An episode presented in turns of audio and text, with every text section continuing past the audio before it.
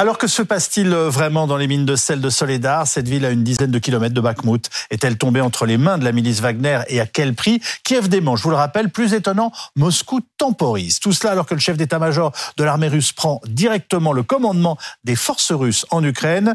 Euh, ce n'était pas le cas jusqu'ici et c'est donc euh, l'information de cette soirée. Avec nous pour commenter cette actualité, Ulysse Gosset, éditorialiste de politique internationale de BFM TV, le colonel Michel Goya, consultant défense de notre chaîne, le lieutenant-colonel Guillaume Ancel, ancien, officier de l'armée française et auteur du Vent glacial sur Sarajevo, paru aux éditions des Belles Lettres.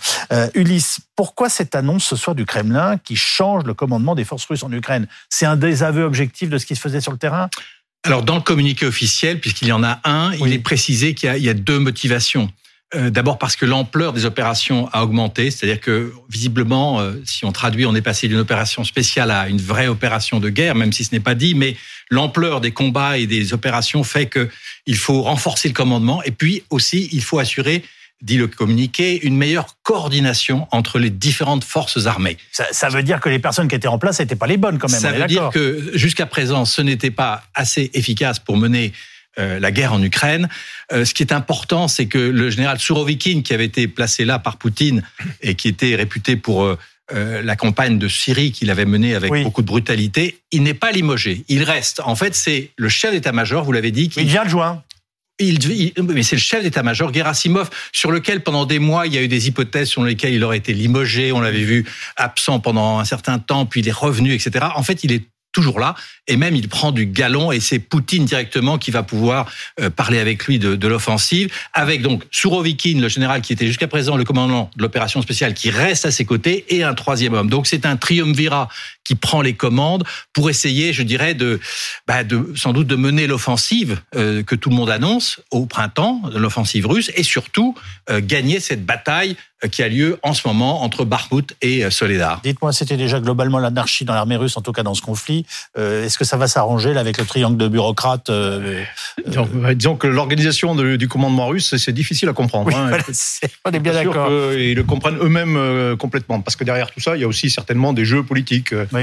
Euh, Maître Kerasimov, on voit, on voit la photo, ben, la voit d'Alexandre Lapine, le général qui avait été limogé après la défaite dans la province de Kharkiv. Ils ont tous le physique de leur emploi qui, qui, qui, commandait le secteur de Kharkiv, qui, qui maintenant revient en grâce et euh, est nommé chef d'état-major de l'armée de terre. Euh, donc il y a des jeux aussi derrière l'aspect purement opérationnel du commandement. On a un peu de mal à, comprendre. Je vois pas très bien en quoi le fait de Gerasimov soit sur place ou qu'il reste à Moscou euh, change beaucoup de choses. Euh, Surovikin, lui, redevient son adjoint R sur Viking, c'est l'ancien chef d'état-major de l'armée de l'air, il revient son adjoint R, euh, et c'est le général Salyukov qui devient son adjoint terre euh, pour les opérations terrestres. Donc là, peut-être que c'est aussi, d'un point de vue politique, c'est une mise à l'écart de Surovikin, enfin à l'écart de Surovikin qui était un peu euh, le champion des, des non-alignés d'une certaine façon. C'était un peu le champion de, de Prigogine, par exemple, dont on va parler, mais euh, qui est un ami de Surovikin, qui sont bien connus en Syrie. Ils ont fait des affaires ensemble. Euh, C'était, voilà, Kadyrov avait aussi un peu adoubé euh, Surovikin, qui était en même temps très proche de Poutine. Euh, voilà, donc c'était une nomination qui était un peu politique. Et là, on ne sait pas. Peut-être que c'est le ministère de la Défense qui reprend la main d'une certaine façon euh, sur les euh, sur ses rivaux. Ulysse vient de, nous le rappeler, Guillaume Ancel. selon le ministère, ce changement s'explique par un élargissement des missions, par la nécessité d'une interaction plus étroite, etc. Bon, ça vous fait sourire? Oui, ça n'a pas de sens. Ah bon? Ça n'a pas de sens parce que l'opération n'a absolument pas changé de dimension. Bah ça fait plus de dix mois qu'elle dure comme l'a souligné Michel, cette espèce de, de jeu euh, de pièces d'échecs euh, qu'on déplace, mais qui sont globalement les mêmes, mais simplement qui changent de place à un moment ou à un autre. Ça traduit plutôt, euh, pour moi, une forme d'échec dans cette opération, parce qu'on ne change pas une équipe qui gagne. D'ailleurs, du côté ukrainien, il y a très peu de changements dans le commandement des opérations militaires, et il y a une répartition très juste des rôles entre euh, le président Zelensky et euh, ses chefs militaires. Et lui ne se confond jamais avec les chefs militaires. Il rentre pas dans leur domaine. Il leur fixe un axe stratégique, mais on voit bien que il laisse aux militaires le soin de diriger l'opération. Alors que ce qui est très inquiétant dans la situation des Russes, pour les Russes, moi je m'en réjouis, c'est que manifestement c'est le président Poutine qui veut tout diriger et il fait valser en permanence ses chefs comme si ça allait améliorer la situation sur le terrain. Pour moi, ça traduit plutôt une forme d'emballement et surtout de manque total de confiance dans la manière dont sont conduites les opérations. En tout cas, on a rarement gagné une guerre en valsant. Alors tout cela arrive au moment où on se demande si euh, la ville de Soledar et ses mines de sel sont tombées aux mains des Russes ou plutôt d'ailleurs de la fameuse milice Wagner. Euh, et Moscou, je vous le disais il y a quelques instants, temporise comme ce matin avec le porte-parole du Kremlin, Dmitri Peskov. Ne nous précipitons pas et attendons les déclarations officielles. Nous bénéficions d'une dynamique positive pour avancer.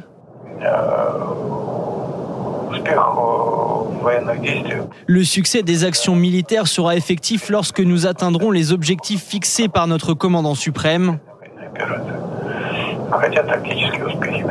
Vladimir Poutine pour l'opération militaire spéciale. Mais les gains tactiques sont très importants.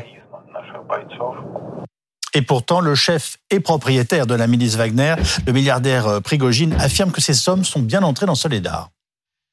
Les unités de Wagner ont pris le contrôle de tout le territoire de Soledar. Nous avons encerclé le centre-ville où des combats de rue se sont formés pour piéger les forces ennemies.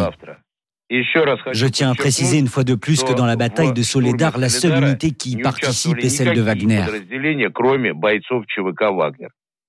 Bon, on comprend bien qu'il parle pour lui et pour ses hommes. Hein, Ulysse Gosset, euh, est-ce qu'on peut dire ce soir, que peut-on dire ce soir sur la situation à Soledar Est-ce qu'on a des éléments d'appréciation? Est-ce qu'on peut ajouter d'abord Est-ce que Wagner a pris, euh, voilà, a pris les mines de sel? les, Ukrainiens démentent. Oui. Les Ukrainiens disent que les combats continuent et ils affirment même, ce qui est euh, intéressant et tragique à la fois, en disant que ce sont les opérations sans doute les plus sanglantes depuis le début de la guerre. On avait le reportage il y a quelques instants, c'est épouvantable. Voilà, il y a des, c'est une boucherie, hein, et on sait très bien que la tactique russe telle qu'on l'a décrite depuis quelques semaines, c'était d'envoyer finalement par vagues successives des combattants jusqu'à, euh, je dirais, épuisement de la première ligne ukrainienne, et puis ensuite d'envoyer les forces spéciales pour euh, terminer le travail. Donc au prix de nombreux morts, et notamment des, des, des, mercenaires de Wagner. Mais ce qui est intéressant... Pourquoi le Kremlin temporise? Est-ce que c'est bah parce qu'elle s'inquiète du fait que, tout simplement, Prigogine mette la main sur le, euh, voilà. Bah, on voit bien qu'il y a une, il y a une compétition dans cette guerre entre. On, parle de la possible première victoire des Russes. Donc, euh, oui. j'ai envie de vous dire, il devrait y aller comme, euh, comme un seul homme. Ben non, parce qu'il y a, il y a deux forces sur le terrain. Il y, a, il y a justement, il y a deux, deux armées, si j'ose dire. Il y a l'armée des mercenaires, il y a Wagner, et puis il y a l'armée régulière. Et quand le Kremlin temporise, d'abord, c'est assez sage, puisqu'on voit bien que la bataille n'est pas finie, et que si effectivement les Russes, semble-t-il, ont, ont, eu des gains tactiques. D'ailleurs, le président ukrainien Zelensky a lui reconnu que c'était extrêmement difficile. Euh, donc ça veut dire que la situation est sérieuse, mais il a dit aussi qu'il tiendrait jusqu'au bout et que jamais il n'abandonnerait et qu'il fallait renforcer jour après jour pour euh, justement essayer de, de, maintenir cette, euh, cette ligne de défense ukrainienne autour de Bakhmut.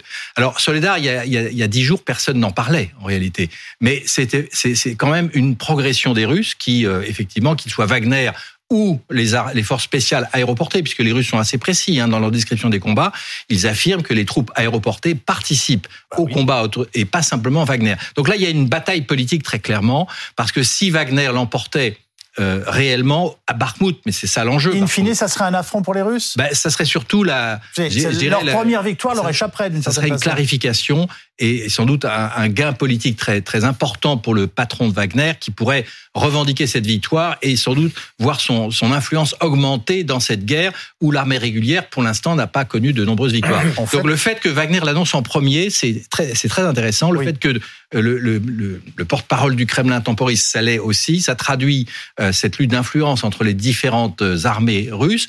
Mais Ajoutons quand même une chose. Pourquoi cette bataille est importante? Parce que Soledar, c'est un peu comme l'usine, vous vous souvenez, de Mariupol, qui était une usine euh, sidérurgique très importante avec des galeries souterraines. À Soledar, il y a des mines de sel, une usine en particulier de sel, et il y a des galeries souterraines. Un, nouvel sont... Ajostal d'une certaine ben, façon? Non, mais ce qui est important, c'est que les Ukrainiens redoutent que si les Russes euh, capture cette, euh, cette usine, cette mine de sel, eh bien, ça pourrait permettre les infiltrations derrière ah. les lignes ennemies, d'une part, et ça permet de stocker des hommes et du matériel et des munitions. Donc, ça serait un gain euh, tactique très important dans cette guerre, alors que la bataille de Bakhmut, elle, est loin d'être finie. Donc, il y a des vrais enjeux. Mais on comprend qu'ils sont aussi tout à fait politiques. Oui, ils ont le rapport de force interne à la Russie. Oui, oui, bien sûr. Euh, mais euh, depuis quelques jours, vous savez, il y a quelques jours, l'armée revendiquait une victoire à Kramatorsk en frappant. On dit voilà, on a massacré tout un contingent ukrainien, etc. Bon, c'était complètement faux, mais c'était l'armée qui l'annonçait. On, voit là sur les images Prigogine qui s'éclaire dans les mines de sel. Non, hein, mais y a, le, milliardaire patron de la, la Il y a deux champs de bataille. Hein. Il y a le champ de bataille sur place, puis il y a le champ de bataille à Moscou hein, également. Donc oui, l'armée revendiquait une grande victoire qui était bidon en, réalité. Euh, ce qui était intéressant d'ailleurs, c'est qu'à l'époque, Peskov avait dit. Euh, euh, le porte-parole du Kremlin. Oui, oui, oui, exactement, le porte-parole du Kremlin qui disait voilà, le Kremlin croit croit la version euh, du ministère euh, de la Défense sur cette, sur cette affaire, ce qui est surréaliste. Hein. J'imagine pas en France. C'est surréaliste. Euh, le porte-parole dire que le président croit le chef d'état-major des, armées. et là, maintenant, on a, oui, il y a un enjeu. Prigogine qui va parader directement sur les, les, mines de sel. Au moins, lui, il y va. il va sur, sur le front. et Peskov qui ne prononce même pas le nom de Prigogine ou de Wagner, qui prend soin de préciser que le patron, c'est Vladimir Poutine. Exactement. Donc, cet enjeu. Mais d'un point de vue purement militaire, tactique, alors faut pas exagérer l'importance. Hein. Euh, il faut, c'est une bataille, il faut l'avoir à la loupe hein, sur la carte, euh, sur les dards. Euh, c'est la voilà la carte. Voilà, donc c'est c'est euh, ça va probablement tomber entre les mains des Russes. Euh, très certainement. Peut-être qu'il y aura une contre-attaque ukrainienne, c'est déjà arrivé. Bon, et sinon, ben voilà, c'est une position un peu plus qui permet d'encercler un peu plus Bakhmut, qui permet de, de couper euh, la route entre Bakhmut et Seversk, qui est, euh, qui est la ville plus au nord. Mais il faut rappeler qu'on se bat à Solidaire depuis le mois de mai. C'est le premier combat, c'est le mois de mai. C'est-à-dire que s'il faut huit mois pour s'emparer d'une ville de, de 10 000 habitants, Kiev est tranquille. Hein. Bonsoir Carole Grimaud, merci beaucoup d'être avec nous en direct sur BFM TV. Vous êtes enseignante en géopolitique de la Russie à l'université Paul Valéry de Montpellier, euh, par ailleurs experte à l'Observatoire géostratégique de, Genève. Euh, qu'est-ce qui se joue selon vous euh, là-bas sur le terrain et, surtout, Prigogine a notamment dit que les mines de ciel de Soledar, c'était en quelque sorte la cerise sur le gâteau. Ça paraît bizarre comme propos pour quelqu'un qui est en train de mener une guerre. oui, il ne faut pas oublier que Prigogine en dehors de ses activités euh, militaires, euh, est un homme d'affaires. Euh, il faut se souvenir que les, les, lignes de fortification qui ont été construites dans la région ont, été, ont été exploitées par, par Wagner, par la, la, branche de, de, construction de Wagner. Donc Wagner, ce n'est pas simplement des, combattants, c'est toute une c'est toute une, nébuleuse, c'est tout un network euh, business et euh, les, mines de sel certainement font, partie de ces nouvelles acquisitions comme comme celle que, Wagner administre, sécurise en Afrique dans les mines d'extraction. Donc, euh, euh, vous n'êtes pas surpris, je dirais, par les propos de Wagner. Ce qui peut paraître plus surprenant, c'est de savoir ce qui se passe exactement euh, en, ce moment à Moscou, entre les dirigeants, entre eux. Et, d'une certaine façon, est-ce que dans cette guerre, M. Prigogine n'est pas en train de prendre, voilà, la, la, Poutine à son propre jeu et, de mettre la main sur, sur, sur la guerre qui échappe à Poutine? Alors il est vrai que Wagner est devenu indispensable à l'armée russe, est devenu indispensable à Vladimir Poutine, et il utilise euh, bien évidemment ce, ce, ce ressort et ce renfort-là dont il pourrait se passer. Euh, D'où euh, la, je dirais, l'assurance de Prigogine pour avoir critiqué non pas Vladimir Poutine, mais dernièrement le, le, le ministre de, de, de, la Défense, Shogun mmh. notamment.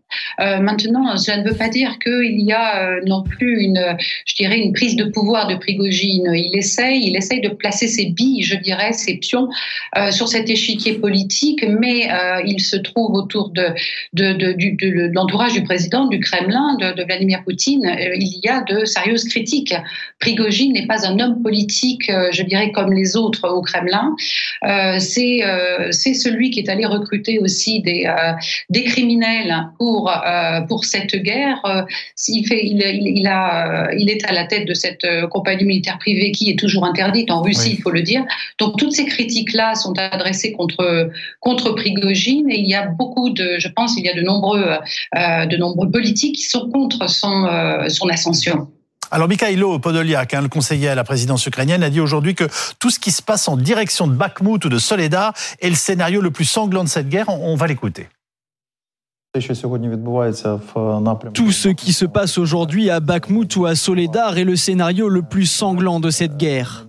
Nous y voyons toute l'attitude irresponsable, pour le dire modérément, de l'élite russe envers son personnel militaire. Les soldats russes meurent là-bas par milliers.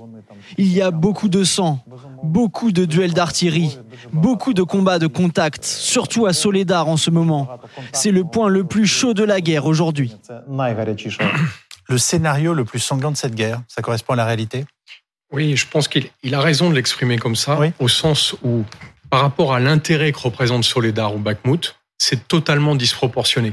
Je reviens juste en arrière. Si on peut remontrer la carte, euh, finalement, Soledar pour Bakhmut, pour les gens qui connaissent la Drôme, c'est l'équivalent de Porte-les-Valence pour Valence.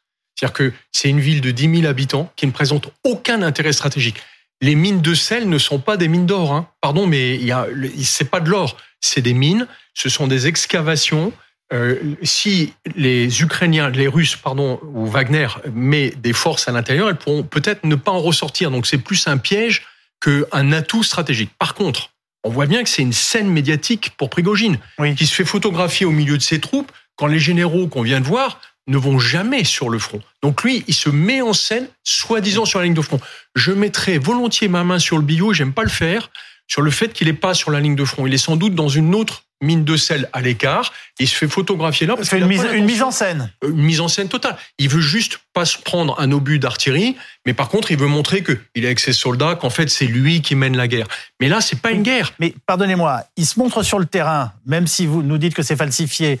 Euh, on n'y voit jamais, on n'y voit jamais Vladimir Poutine. Euh, il semble être actif dans cette guerre et de, et de gagner, en tout cas, euh, des, des, des, ponctuellement des, des, micro-guerres sur le terrain. Il est en train de se passer quelque chose. c'est une scène médiatique. Fondamentalement déstabilisant pour Vladimir Poutine. Mais Michel l'a bien dit tout à l'heure. En fait, là, c'est une guerre médiatique qui se joue. La guerre sur le terrain, la seule chose pour les Ukrainiens qui les emmerde, c'est que ça scotche des unités qui ne peuvent pas les lancer de contre-offensive ailleurs. Les Russes perdent des milliers de personnes tuées et blessées tous les jours pour un gain tactique qui ne présente aucun intérêt. Le seul intérêt, il est à Moscou sur l'image qu'on va donner. Est-ce que c'est lui le chef ou est-ce que c'est Gerasimov? Est-ce que c'est Sourovikine En fait, on, on, est, à mon avis, plus sur une guerre de pouvoir que sur une guerre sur le terrain. Mais sur le terrain, ça n'est pas de l'or blanc, c'est de l'or médiatique. Ben, vous qui connaissez bien Moscou, ben, ça, reste un, ça, reste un, boyard face au tsar. Un jour, s'il s'allie avec d'autres boyards, euh, il peut renverser le tsar. Mais pour l'instant, le tsar reste Poutine. Et c'est lui qui a le pouvoir, c'est lui qui contrôle en particulier les services de renseignement, euh, militaires, civils, c'est lui qui contrôle quand même l'armée russe qui reste extrêmement puissante. Et le fait qu'on affiche aujourd'hui ce nouvel état-major, bon, on peut dire que c'est de la comédie, c'est de la, du théâtre, sans doute. Mais il y a certainement des justifications à l'intérieur qui, qui veulent montrer que Poutine continue à tenir les rênes de cette armée et euh, en attendant euh, le printemps, si j'ose dire. Euh, Poutine, il fait que gagner du temps. Il a réorganisé ses forces. On arrive à un an de la guerre. Oui, mais il n'a toujours ça pas eu. Ça a été un échec pour l'instant. Ça a été un échec. Mais le temps long est très important dans les campagnes précédentes historiques. En Russie, on le rappelle à chaque fois. Euh, Sourovikine a eu un mouvement tactique très important, c'est qu'il a retiré ses forces euh, de Kherson pour les remobiliser ailleurs. À l'époque, on s'est demandé ce qu'il faisait. On verra si, oui ou non, sa stratégie a été efficace et surtout si le nouvel état-major est capable de remporter des victoires. Merci à tous pour euh, vos éclairages sur cette situation bien particulière.